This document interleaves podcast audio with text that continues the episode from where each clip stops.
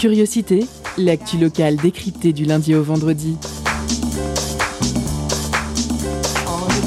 Pendant une heure, la rédaction de Prune écoute et questionne les acteurs du territoire. Curiosité, c'est sur Prune 92 FM de 18h à 19h. Et ça commence maintenant.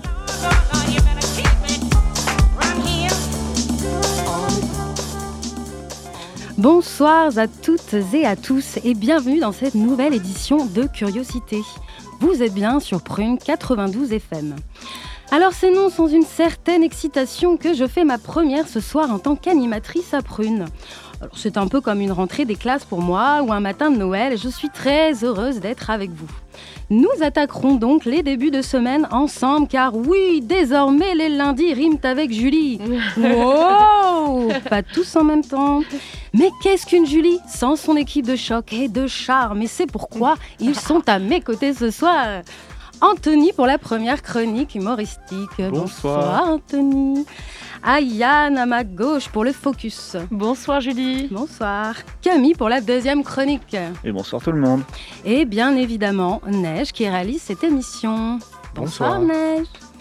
Alors au sommaire de cette émission du lundi 28 février, nous retrouverons tout d'abord Perrine pour l'interview de ce soir. Elle nous embarquera une fois de plus à bord de la Marie Séraphique.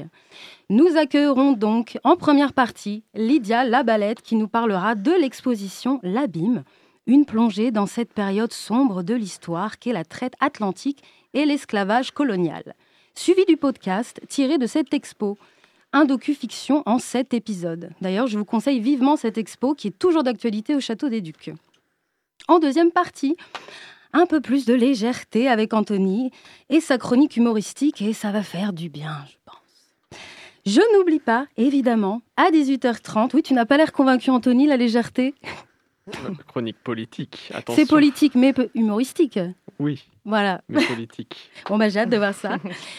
Je n'oublie pas, évidemment, à 18h30, la pause cadeau, un temps fort de notre émission. Suivi Diane pour le focus qui nous parlera de la Méta-Halle. C'est le pari fou monumental d'une association qui réhabilite des lieux pour les transformer en lieux culturels. Alors le but étant d'accueillir artistes, artisans et tout acteur de la scène culturelle nantaise. Moi, en tant que musicienne, j'ai vraiment hâte d'en savoir plus à Yann. Pour Mais finir, Julie. Pour finir, Camille nous emmènera au César. Entre robe à paillettes, discours pompeux, hommage ou polémique, enfin j'espère, la critique sera au rendez-vous avec toi. Toujours. J'adore. En tout cas, bienvenue dans Curiosité, l'émission qui décrypte l'actu local et pas que. Installez-vous bien confortablement. On est ensemble jusqu'à 19h. Alors la good news du lundi, on l'a attendu, comme le Messie. On a payé pour l'avoir, on s'est même battu pour lui. Certes, un peu moins que le papier toilette ou le Nutella dans certains magasins. On a accepté d'avoir une tête d'adolescent boutonneux et une haleine d'otarie en fin de journée. Grâce à lui, je veux bien évidemment parler du masque, puisque c'est officiel aujourd'hui. Wouhou, nous n'aurons plus à les porter dans les lieux clos. Musée, cinéma, école, théâtre, bar, salle de sport. C'est fini, youpi Wouh Le masque est mort, vive le masque, ou pas. Sans transition, euh, un point important à mes yeux, euh, si vous n'êtes toujours pas inscrit sur les listes électorales, je vous rappelle quand même qu'il ne vous reste que quelques jours pour le faire. Donc vous avez jusqu'au 2 mars sur Internet et jusqu'à vendredi 4 mars dans les mairies. C'est important. Sans transition aucune, je laisse, je la place à Perrine pour son interview. Culture, questions sociales et politiques, environnement, vie associative. On en parle maintenant dans l'entretien de curiosité.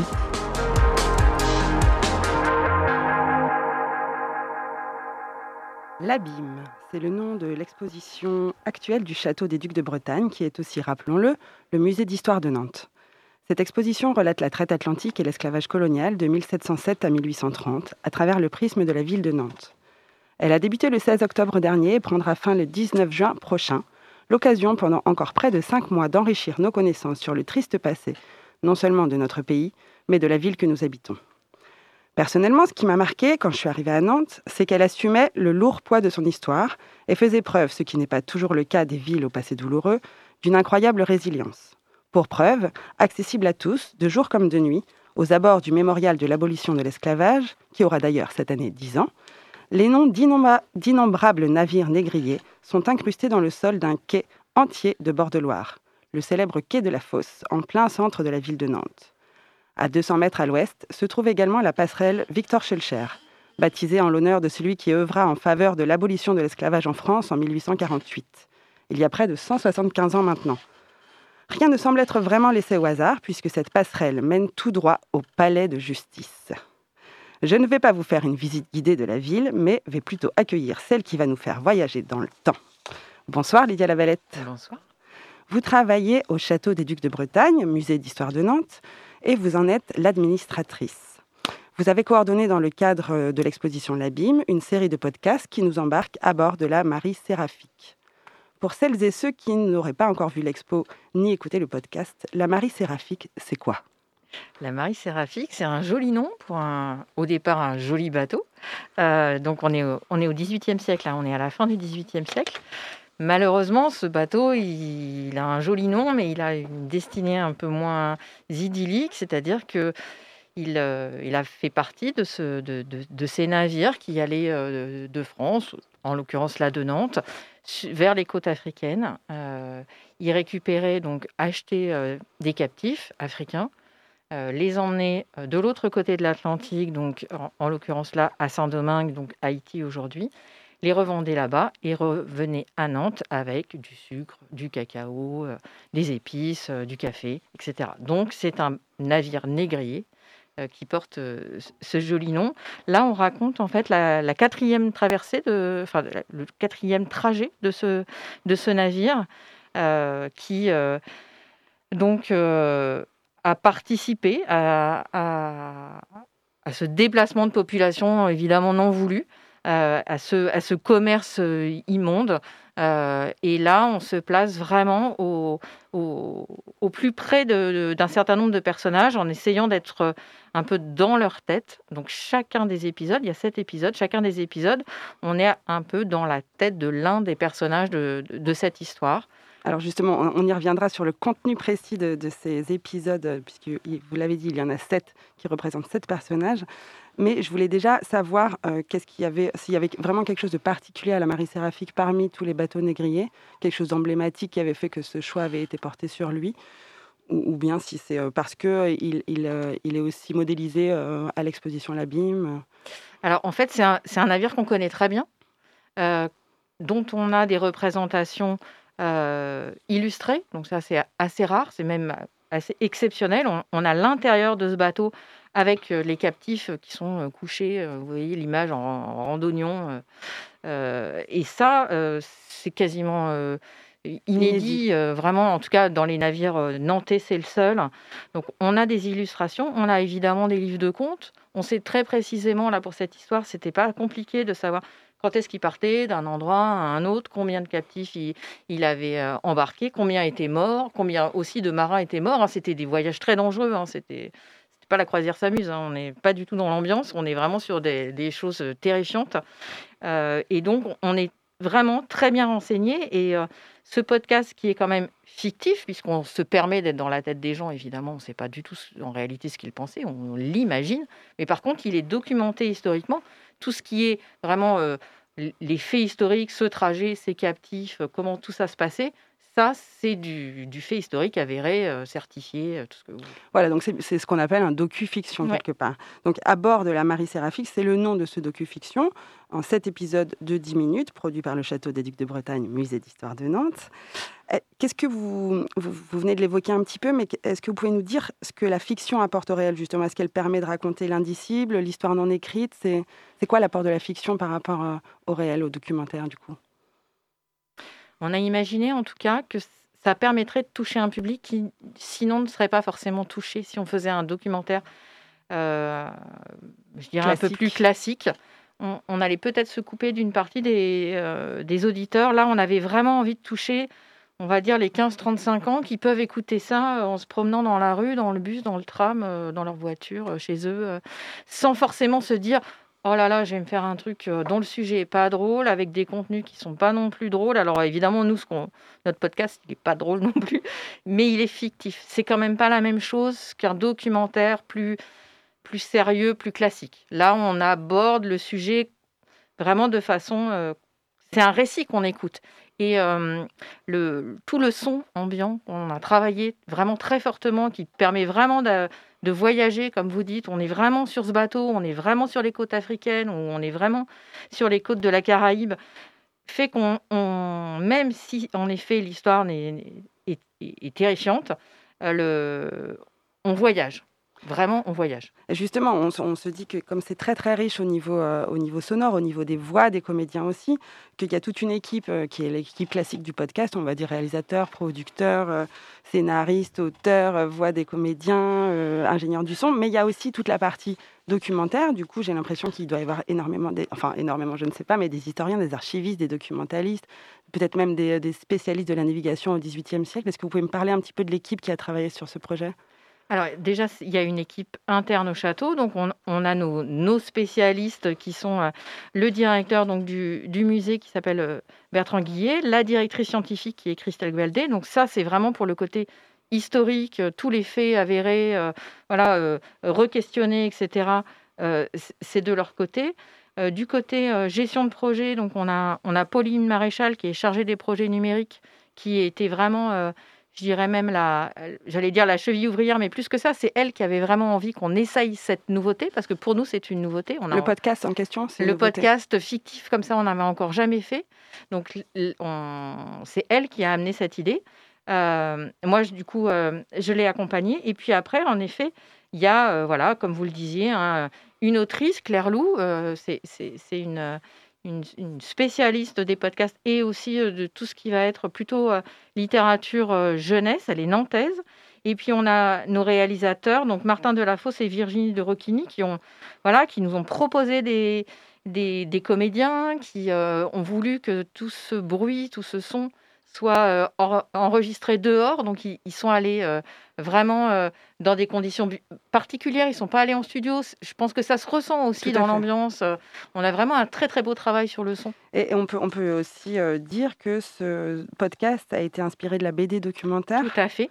Qui s'appelle Enchaîné dans l'entrepont de la Marie Séraphique qui est paru aux éditions Petit à Petit et dont l'autrice était Alexandrine Cortez. Tout à fait. En fait, cette, cette BD, elle est sortie euh, à peu près en même temps que, l'exposition, peut-être même un tout petit peu avant, je ne sais plus.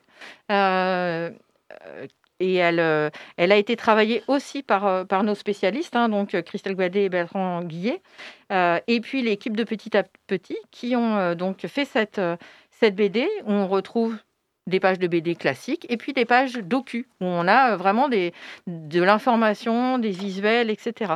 Et, du coup, au départ, on s'était dit, ben, dans le podcast, on va peut-être aussi jouer là-dessus. Et en fait, non. Le, la partie docu, elle alimente le récit, mais elle n'est pas traitée comme une partie docu en plus, par exemple, où on aurait 2-3 minutes à la fin de chaque podcast. au final, on n'a pas fait ça, on a vraiment fait une fiction. Non, mais par contre, on sent bien que c'est basé sur des faits réels et que les informations qui sont diffusées sont, sont vraiment réelles. Une toute petite question avant qu'on fasse notre petite pause, euh, parce que la traite atlantique, c'est certes un sujet nantais, mais il appartient également à l'histoire de l'humanité, puisqu'il a nécessité la participation de trois continents, l'Europe, l'Afrique et l'Amérique, d'où ce terme de commerce triangulaire. Du coup, une petite question, est-ce que ces podcasts ont été euh, traduits en plusieurs langues? Est-ce qu'ils sont accessibles au sein même du château pendant, pendant qu'on visite l'expo? Alors non, ils sont euh, sont pas accessibles puisque pour nous c'est un c'est un peu un, sujet parallèle. On peut l'écouter, pas l'écouter. Ça, euh, c'est pas un outil de visite pour euh, l'expo. L'expo, elle se suffit à elle-même. Ça, c'est un peu une autre façon d'aborder cette histoire. Donc, on ne l'écoute pas dans l'expo. De toute façon, ça serait trop long parce que ça dure environ 1h20, donc ça serait vraiment un peu bizarre. Euh, par contre, évidemment, on, on, peut le retrouver sur toutes les plateformes et sur le site du château. et pour le moment, non, ça n'est pas traduit, mais c'est tout en envisageable. On va aussi voir comment ça fonctionne. Pour nous, je vous dis, c'est une première. Si on n'a pas beaucoup de téléchargements, on ne va pas s'embarquer dans une traduction. Si on en a, pourquoi pas c'est déjà la moitié de notre interview. Nous parlerons juste après du passionnant contenu des podcasts à bord de la Marie Séraphique avec notre invitée Lydia Labalette du Château des Ducs de Bretagne. Quoi de mieux pour faire une pause musicale que de mettre à l'honneur le groupe congolais La Roche avec son titre Lié Lié. Restez avec nous pour embarquer dans ce voyage d'un autre temps.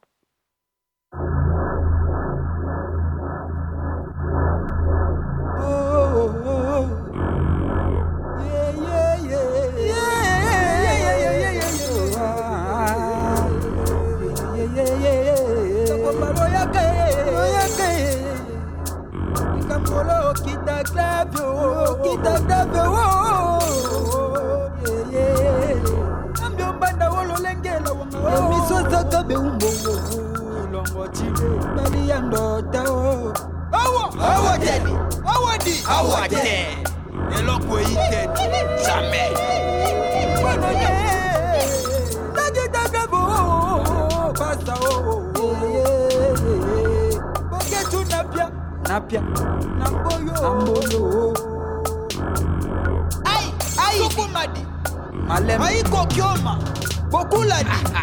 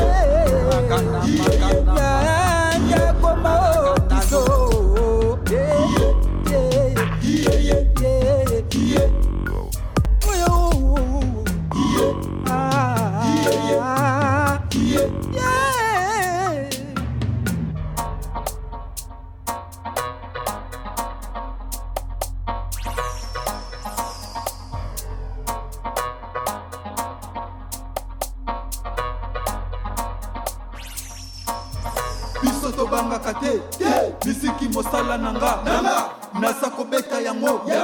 Mpo na kobimisa ko. Mpo na ningisa kongo. Misiki mosala na nga biso tobangaka te. Nanga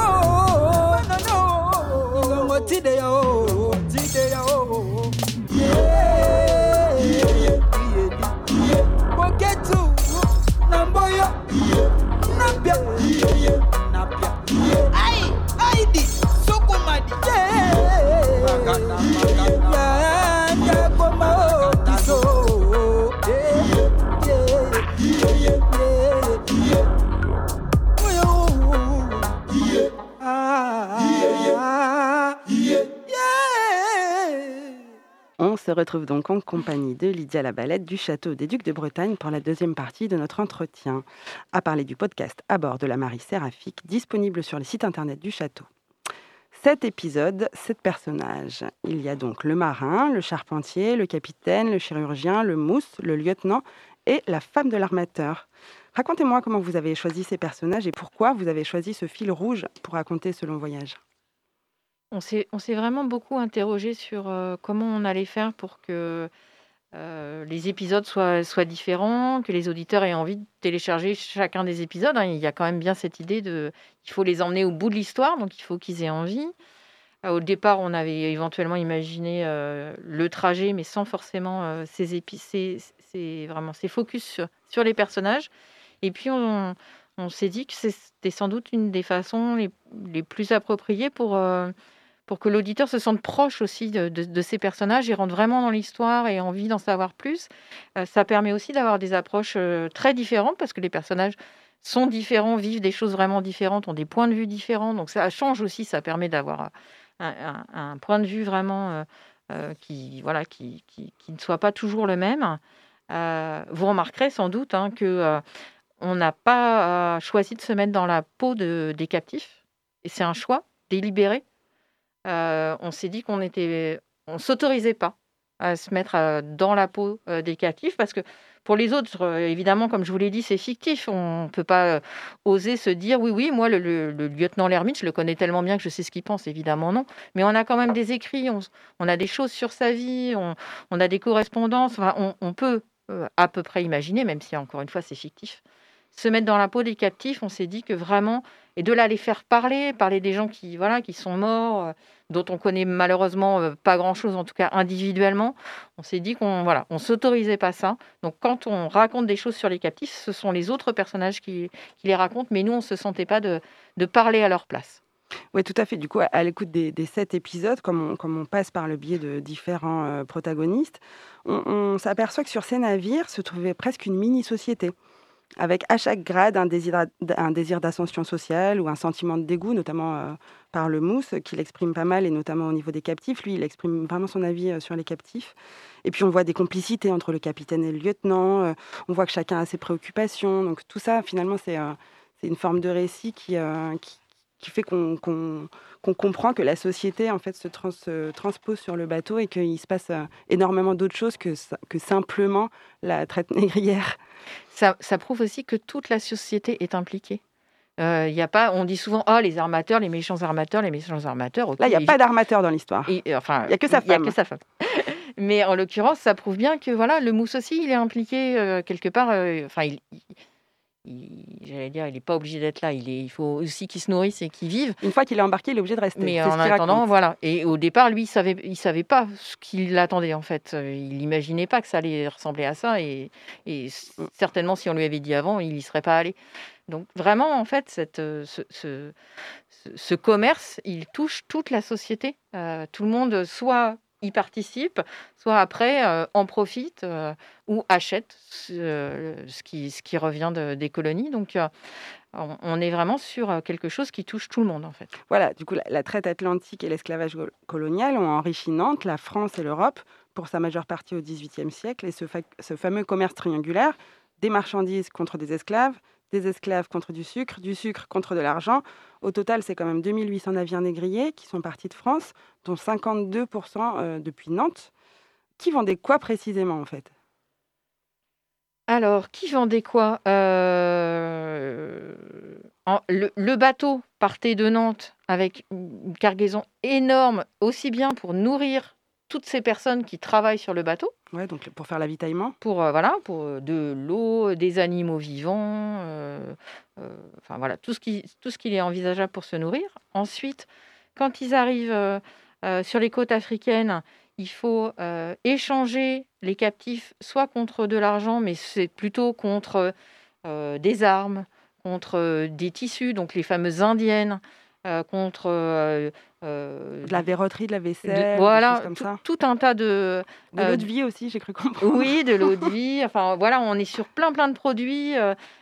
plus le temps avance et plus les commerces, enfin les armateurs savent très bien ce qui, ce qui va plaire aux, aux, Africains, ce qui ne va pas leur plaire. Et comment on peut concurrencer du coup aussi les autres bateaux, les Hollandais, exactement. les Anglais? à chaque fois qu'on arrive, enfin que le bateau arrive sur la côte bah, on ne paye pas le même prix pour les captifs s'il y a un autre bateau qui vient d'arriver ou si ça fait trois mois qu'il n'y a pas eu de bateau. Donc il y a aussi tout ça. La concurrence, avec les Anglais et les Hollandais notamment. donc on a des produits qui arrivent à Nantes et qui vont en Afrique uniquement pour ce commerce-là. Mmh. quelque part, les, les Nantais n'achèteraient pas forcément ou ne produiraient pas ces, ces, ces produits, mais ils sont liés à ce commerce. Et puis une fois que c'est ces captifs ont été échangés euh, contre, euh, contre ces produits, et eh ben, les captifs, eux, vont être vendus euh, en Caraïbes, enfin là en l'occurrence à Saint-Domingue, à des planteurs qui, eux, vont produire du sucre, du café, du cacao, etc. Et vont notamment payer aussi comme ça.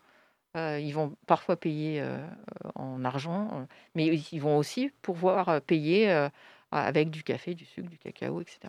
Est-ce qu'on pourrait dire que 13 à 17 millions de déportés entre le milieu du, 15e et la fin du 19e, est-ce qu'on peut dire que c'est cela le prix humain du sucre? Alors, pas que du sucre, mais oui. Et c'est à ce moment-là que vraiment les gens deviennent euh, accros au sucre. Ils le sont toujours aujourd'hui, mais déjà à cette époque-là, ils l'étaient. Il y, a, il y a vraiment une différence de consommation qui arrive à ce moment-là et qui font que voilà, on peut plus se passer de, de son sucre ou de son café. Alors, pour donner un avant-goût à nos auditeurs et nos auditrices, peut-être euh, vous pouvez vous me raconter, Lydia Labellette, euh, quel est, quel est l'épisode qui vous a le plus plu et pourquoi, mais, mais pas seulement euh, forcément dans sa forme finale, mais peut-être dans sa fabrication, puisque vous avez eu la chance de, de coordonner la fabrication de ces podcasts. Oh là là, je, Si, si jamais vous aviez une, ouais, une je- anecdote ou un épisode sur lequel vous êtes particulièrement pris la tête. je, je crois que j'ai un petit faible pour le mousse, Guy. Euh, je trouve que c'est euh, c'est dur ce qu'il vit et en même temps on a voilà on a on a très envie en fait de le sortir de là et de l'aider et, de se dire mon Dieu quelle horreur comment bah, peut-on vivre ça euh, si jeune? Euh, donc je crois que c'est celui de Guy que je préfère mais mais ils sont tous euh, ils sont tous aussi enfin pas tous attachants mais tous ils ont tous de l'intérêt parce qu'on on comprend mieux. On, on a essayé de pas les faire trop caricaturaux. Il n'y a pas les méchants, les gentils. Euh, ils, voilà, ils ont chacun, euh, comme nous tous, euh, des bons et des mauvais côtés. Et voilà, on a essayé de pas les faire trop, trop, trop caricaturaux. Et puis, vous précisez également, du coup, dans la présentation de, de votre podcast, vous précisez une petite mise en garde. Est-ce que vous voulez nous, nous en parler de cette mise en garde à propos notamment de l'utilisation du terme nègre? En fait, on s'est dit que puisqu'on faisait parler des gens du XVIIIe siècle, on ne pouvait pas leur faire dire euh, les gens de couleur, par exemple. Ça aurait été, Ça, euh, ça aurait été un peu bizarre. euh, C'est pas comme ça qu'ils parlaient. Oui, en effet, eux, pour eux, c'était des nègres, des négrillons, des négrites. Enfin, c'est ces mots-là qu'on retrouve, nous, dans les documents. Donc, on, on les. On les utilise pas non plus à chaque phrase parce que voilà, l'idée c'était pas de non, mais c'est choquer. certains personnages surtout qui les Voilà, utilisent. il y en a hein. qui les utilisent plus que d'autres, mais on ne pouvait pas non plus faire comme si ces mots n'étaient pas employés. Donc en effet, on le dit bien, attention, ces mots-là, c'est pas forcément des mots que nous on souhaiterait utiliser, mais c'est les mots qui étaient utilisés à ce moment-là. Voilà, mais c'était bien de toute façon que ce soit écrit noir sur blanc sur votre présentation de cette petite mise en garde. Merci beaucoup euh, Lydia Labalette d'avoir répondu à à mes vous. questions sur Prune ce soir. Je rappelle que vous êtes administratrice au sein de l'équipe du Château des Ducs de Bretagne, musée d'histoire de Nantes. Vous avez coordonné l'élaboration de la série en sept épisodes du podcast À bord de la Marie Séraphique, disponible sur le site internet du Château des Ducs de Bretagne. Podcast créé dans le cadre de l'exposition L'Abîme qui durera jusqu'au 19 juin prochain. Chères auditrices et auditeurs, n'attendez plus pour aller voir cette expo et découvrir ces podcasts. C'est ouvert tous les jours de 10h à 18h, sauf le lundi. C'est 5 euros pour les 18-25 ans, 8 euros pour les autres et gratuit pour tout le monde le premier dimanche de chaque mois. Nous devons apprendre à nous souvenir ensemble. C'est la phrase de clôture de l'épisode 7. Je vous laisse apprécier par vous-même. Moi, je vais méditer. 1, 2, 3. Nantes, Afrique, Saint-Domingue. 1, 2, 3. Merci beaucoup Perrine pour cette interview. Tout de suite, une petite pause musicale avec un titre d'Andrea, Track XL. Yeah.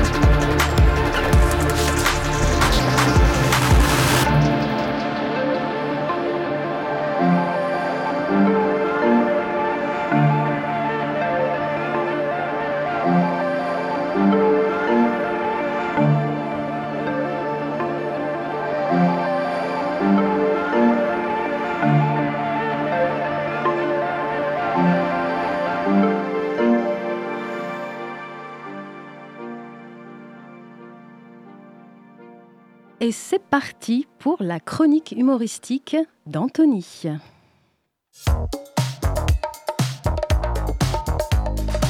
Étonnante, perspicace, amusante, actuelle, les chroniques de curiosité.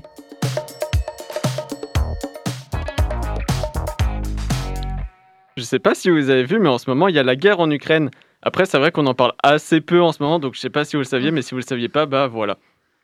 Et euh, perso, j'ai une prise de position vraiment très tranchée. La guerre, c'est mal. Et oui, aujourd'hui, c'est chronique ultra engagée, comme chaque semaine en fait. Euh, car je suis un maboule, je plonge ma plume dans le vitriol, je dénonce tout ce qui est dénonçable, à ne pas sortir de son contexte s'il vous plaît. Euh, et en tant que personne engagée, je vais vous parler d'un truc que j'aime plus que la guerre, à savoir la paix. Et oui, la paix c'est cool, comme ne dirait pas Pin- Pinochet, parce que bah, il parlait espagnol, hein, tout simplement. Euh, D'ailleurs, la semaine dernière, en parallèle de la guerre, des combats et de la désolation, il y avait l'anniversaire de George Harrison, ce qui n'a aucun rapport, oui. Euh, J'y étais pas invité, malheureusement, et lui non plus d'ailleurs, parce qu'il est mort. Et George Harrison, c'était un peu le Beatles hippie, euh, à ne pas confondre avec John Lennon, qui était le Beatles hippie à lunettes rondes. Et c'est fou de se dire que les deux Beatles hippies sont les seuls membres du groupe à être morts aujourd'hui. Même si on sait tous que Paul McCartney est mort en 1966 et qu'il a été remplacé par un sosie. Mais comme le sosie est encore vivant, ça ne compte pas, puis c'est une autre histoire. Les hippies, euh, donc, euh, moi je les aime bien. Je les aime bien. Euh, en fait, je crois que je suis moi-même hippie dans l'âme. En effet, j'adore la paix dans le monde, les balades dans la nature et sentir le vent dans mes cheveux longs et pas coiffés. Cependant, je ne peux pas être un hippie. Et oui, j'aime beaucoup trop me laver et je, me, je ne me drogue pas, donc c'est plus compliqué. En plus, le style Sarwell Pianus, c'est pas trop pour moi. Euh, c'est pas mon style. Mais euh, sinon, j'ai tout d'un hippie. Même musicalement, c'est cool d'être un hippie. Le rock à la fin des années 60, c'est trop bien. Aujourd'hui, le groupe de rock le plus connu, bon, c'est Imagine Dragons, mais on est assez loin du charisme de Janis Joplin ou des solos de Hendrix. Et finalement, je crois que les hippies n'existent plus vraiment aujourd'hui. Ou alors ils ont été grand remplacés par les babos. Euh, et je me répète, mais franchement, les groupes de l'époque comme Grateful Dead ou Jefferson Airplane, ça avait plus de style que Trio ou Zaz, quoi. Euh, Et oui, donc les hippies, c'était mieux avant. Le problème, c'est que toutes les stars euh, des hippies sont plus ou moins mortes. hein.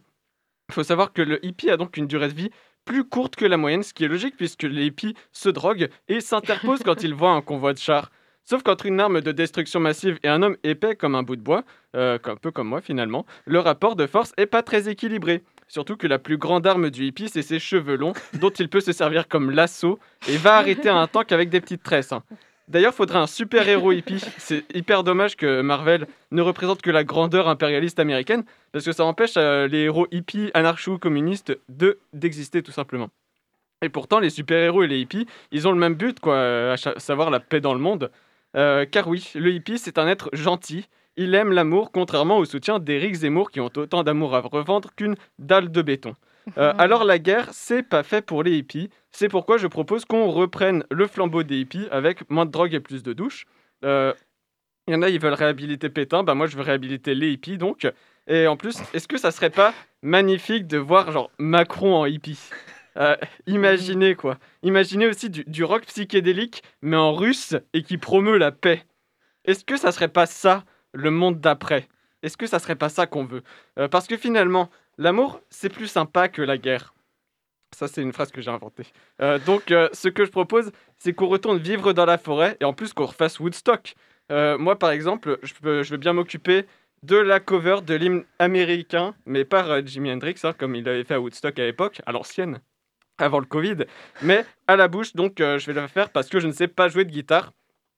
D'ailleurs, je vais en faire une petite démo pour la toute première fois au monde. Même moi, d'ailleurs, je me suis jamais entendu la faire. Alors, ça fait.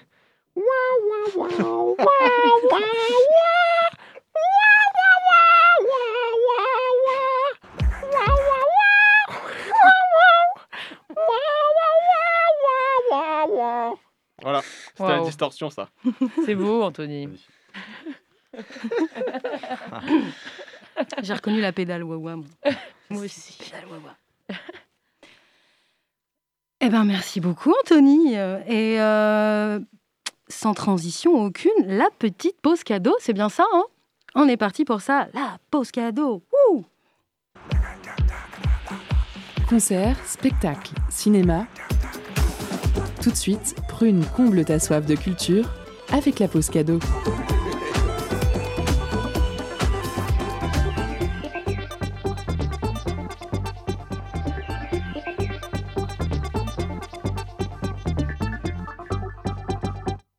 Ce soir, Prune nous fait gagner des places pour le concert de Hichon, vendredi soir à 21h au VIP de Saint-Nazaire. Compositeur, rappeur et chanteur, Hichon dévoile des morceaux sincères et poignants, appuyés par une esthétique urbaine et romantique. Après trois projets, le rappeur s'est concentré pendant plus de deux ans sur son premier album dans lequel il s'est progressivement libéré de ses fils. Il nous le raconte en musique à travers Pour de vrai, une façon d'aborder la vie avec passion et sincérité. Alors pour emporter vos places, envoyez Sauvage en message direct sur l'Instagram de Prune et soyez les plus rapides.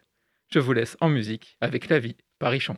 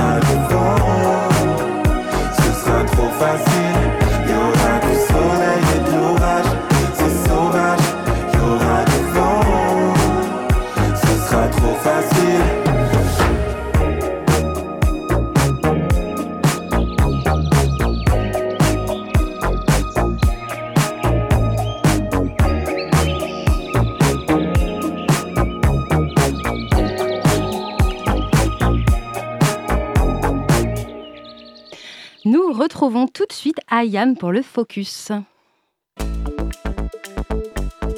Focus sur une initiative, un événement, un engagement. C'est le zoom de la rédaction.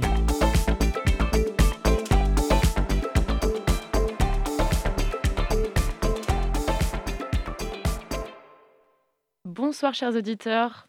Euh, nous avons le plaisir de recevoir ce soir dans notre focus les cofondateurs de l'association Les Circassiers, Franck et Pauline, spécialisés dans l'événementiel et la réhabilitation de lieux. Ils sont à l'antenne ce soir pour nous parler de leur projet culturel et artistique éphémère, la Meta Hall. L'association occupe actuellement les, anciens, anciennes gigantesques halles Alstom, situées entre l'école des beaux-arts et les machines de Lille, eh, ah, avec l'accord des promoteurs qu'ils, occupent pour un sursis créatif de 4 mois avant la démolition. Bonsoir Franck et Pauline. Bonsoir. Bonsoir. L'association Les Circassiers a été créée par des personnes impliquées dans l'urbanisme culturel. Elle fédère des créateurs et des créatrices et des experts du monde culturel autour des savoir-faire liés au développement d'espaces de travail et de création, à l'organisation d'actions artistiques pédagogiques et à l'organisation d'événements culturels pluridisciplinaires. Est-ce que vous pouvez tout d'abord rapidement me parler de la jeunesse du projet de la Méta Hall, s'il vous plaît? Euh, carrément. Alors, pour parler un peu de la genèse de la métal, en deux mots, euh, resituer aussi la genèse de l'association Les Circassiers. On est une asso euh, assez récente. On vient tout juste de fêter nos un an, en fait. Et euh, l'association s'axe vraiment sur la transmission des savoir-faire liés à la création métal. Donc, on, part vraiment de, de, ce matériau. Mais l'idée, c'est de promouvoir aussi toute forme d'artisanat voilà, toutes disciplines confondues, y compris euh, euh, les disciplines artistiques, euh, tout ce qui a trait à la création. le deuxième axe, c'est la création à partir de réemploi, de réutilisation de matériaux, de recyclage, de matières naturelles. Donc il y a tout ce volet-là. Et le troisième axe, on va dire, c'est l'idée de faire de la création en espace public ou dans des lieux qui ne sont pas forcément dédiés à la diffusion de la création. Et euh, le, but ultime de l'association, c'est de développer un lieu pérenne euh, pour euh, la mise à disposition d'espaces d'ateliers à des jeunes structures qui se lancent et organiser aussi des événements. Et on veut développer ce lieu pérenne dans la région Grand Ouest, entre Loire-Atlantique et Bretagne. Donc c'est pour ça qu'en fait le propriétaire avec qui on avait déjà travaillé auparavant, donc c'est Quartus, le voilà, qui connaissait euh, nos intentions avec l'association euh, de développer un, tel lieu, qui nous ont euh, parlé de la piste à Nantes. Donc ça a été évoqué comme ça une première fois. On a fait un dossier, c'est venu assez vite en fait parce que bah, voilà, nous on, veut s'ancrer dans la région, le fait qu'il y ait le lien avec le, le, métal par rapport au passif industriel du bâtiment, la proximité aussi avec les machines de l'île. En fait, c'est venu assez naturellement. Et euh, en fait, on n'avait pas trop de nouvelles, donc on était bon, bah voilà, encore un dossier qui sert à rien. Et, euh, et, en fait, on a visité le lieu pour la première fois le 20 décembre. Ah oui, c'est vraiment super euh, récent, quoi. Mm. Complètement. On a signé le 24. Ouais. et tout s'est enchaîné très vite. on s'est dit, bon, bah, on n'y croyait plus trop, mais en fait, on s'est dit, allons-y à fond. et on est là. Et on est là. Et par rapport au fait justement d'occuper un lieu avant sa démolition, qu'est-ce que ça, qu'est-ce que ça permet? Est-ce que ça permet des choses supplémentaires que vous n'auriez pas pu faire dans un autre lieu plus pérenne, par exemple?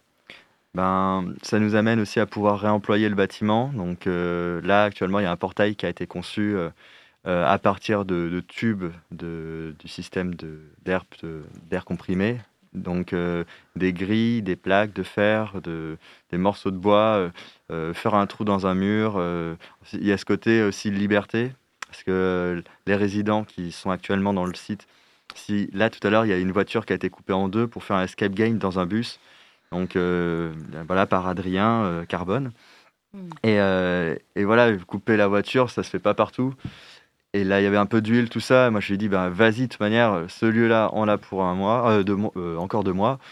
Euh, voilà, c'est la liberté qui fait opposition avec un lieu qui serait trop aseptisé, trop propre. Ou voilà, c'est pas un squat, c'est un lieu libre, mais en même temps, c'est un peu dirty. Donc ça va. On peut faire des choses. On peut faire un trou dans le sol ou dans le mur, en me demandant au préalable, mais on peut le faire.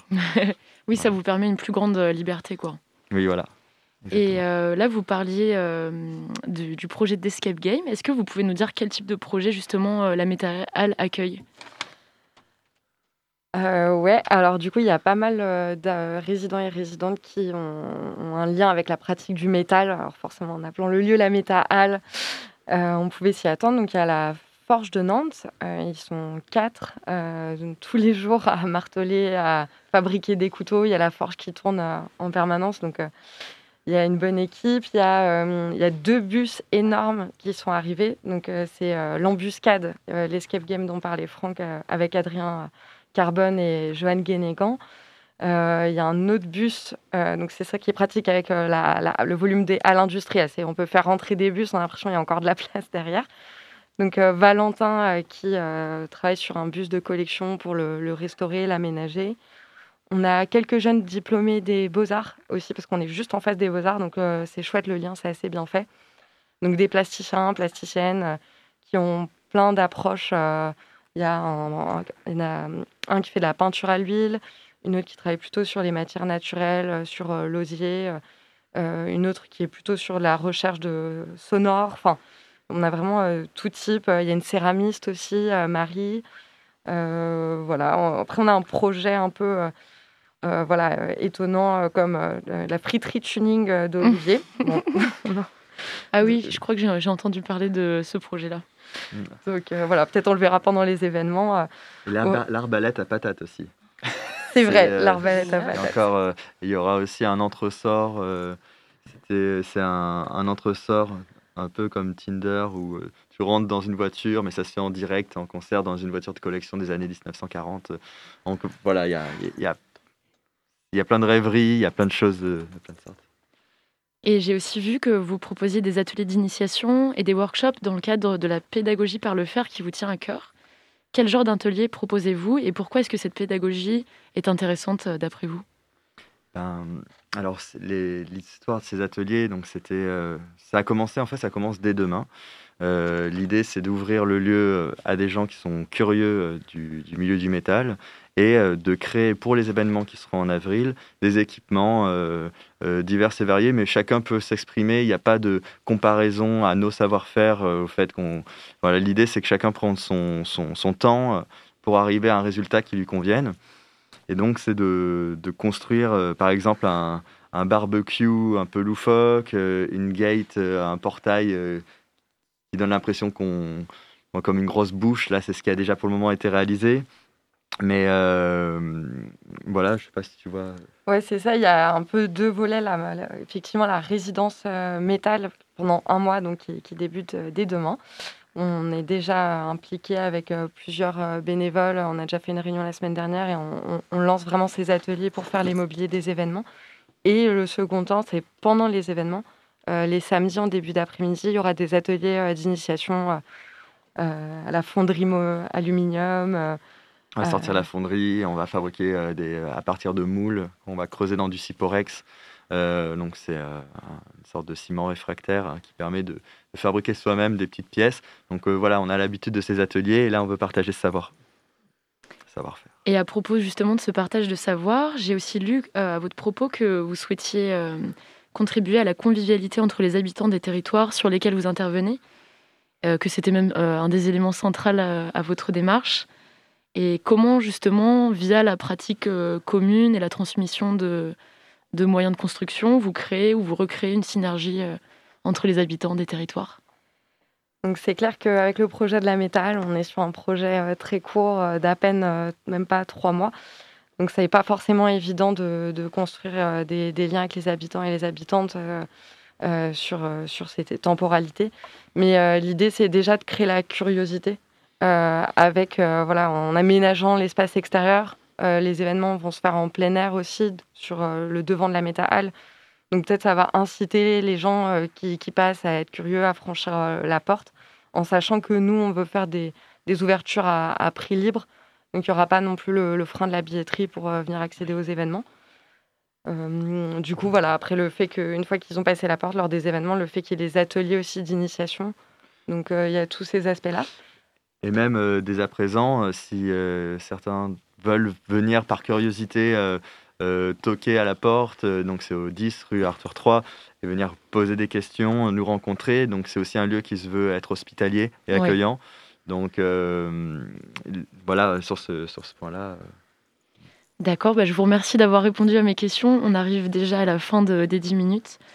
Donc nous recevions ce soir l'association Les Circassiers pour nous parler du projet fou et passionnant de la Métal qui se situe à deux pas des machines de Lille. Si comme moi ce projet vous enthousiasme, rendez-vous pour plus d'informations sur leur page Facebook Les Circassiers. Bonne soirée à tous et merci. Eh ben, merci à Yann pour, euh, pour ce focus et euh, merci à nos invités. Franchement, c'est un super projet. Je- Mhm. J'ai entendu en plus des, des prénoms que je connais bien et qui sont des super artistes, donc je pense que j'irai voir aussi. Et je vous conseille d'y aller. Petite pause musicale bis avec euh, un titre de Liraz, Bia Bia.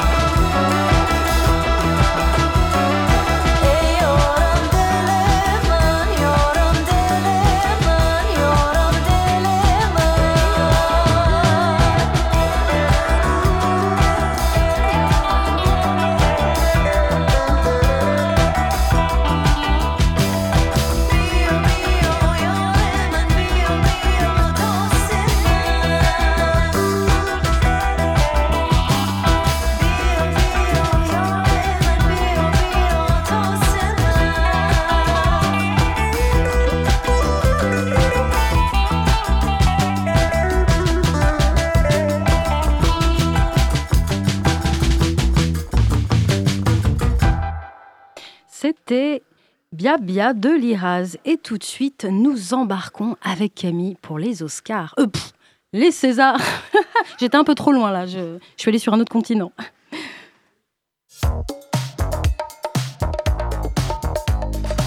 Étonnante, perspicace, amusante, actuelle. Les chroniques de curiosité.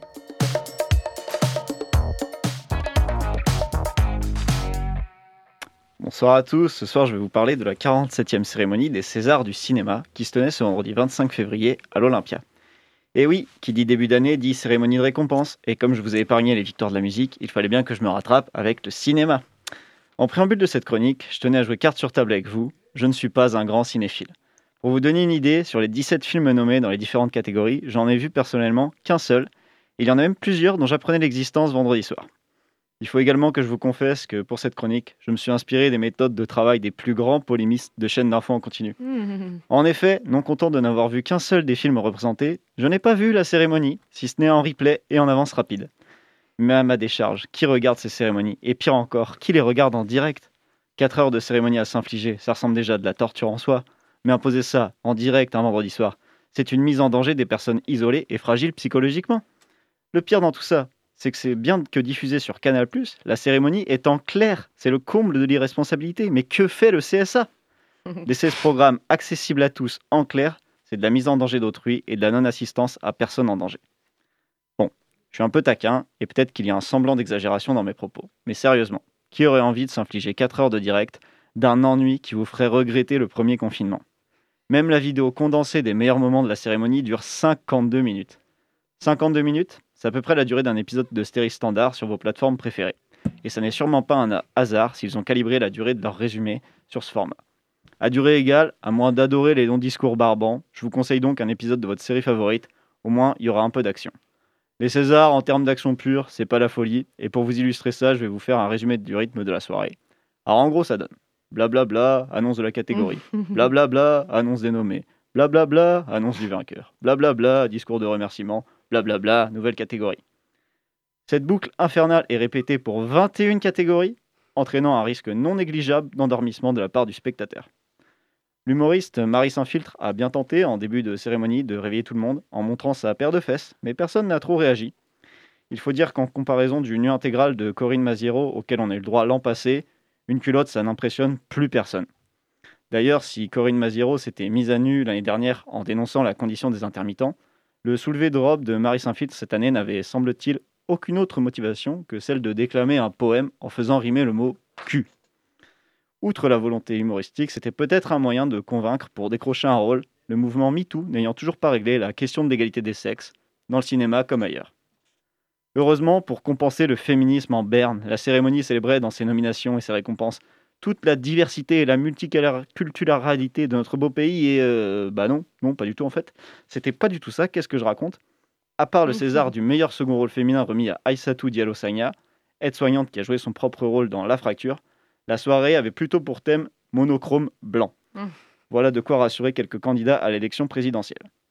Même dans son propre domaine, la cérémonie des Césars ne paraît pas pertinente, puisque les comédies Camelot, OSS 117, Les Tuches, Les Baudins n'ont même pas reçu d'invitation de la part de l'Académie des arts et des techniques du cinéma, en dépit des millions d'entrées qu'elles ont toutes réalisées.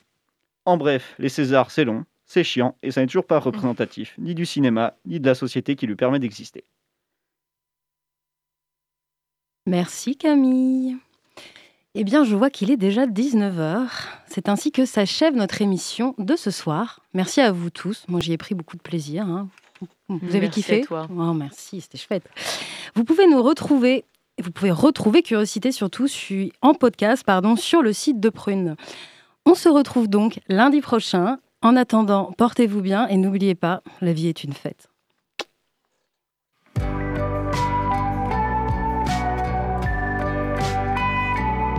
Pour écouter ou réécouter Curiosité, rendez-vous sur le www.prune.net.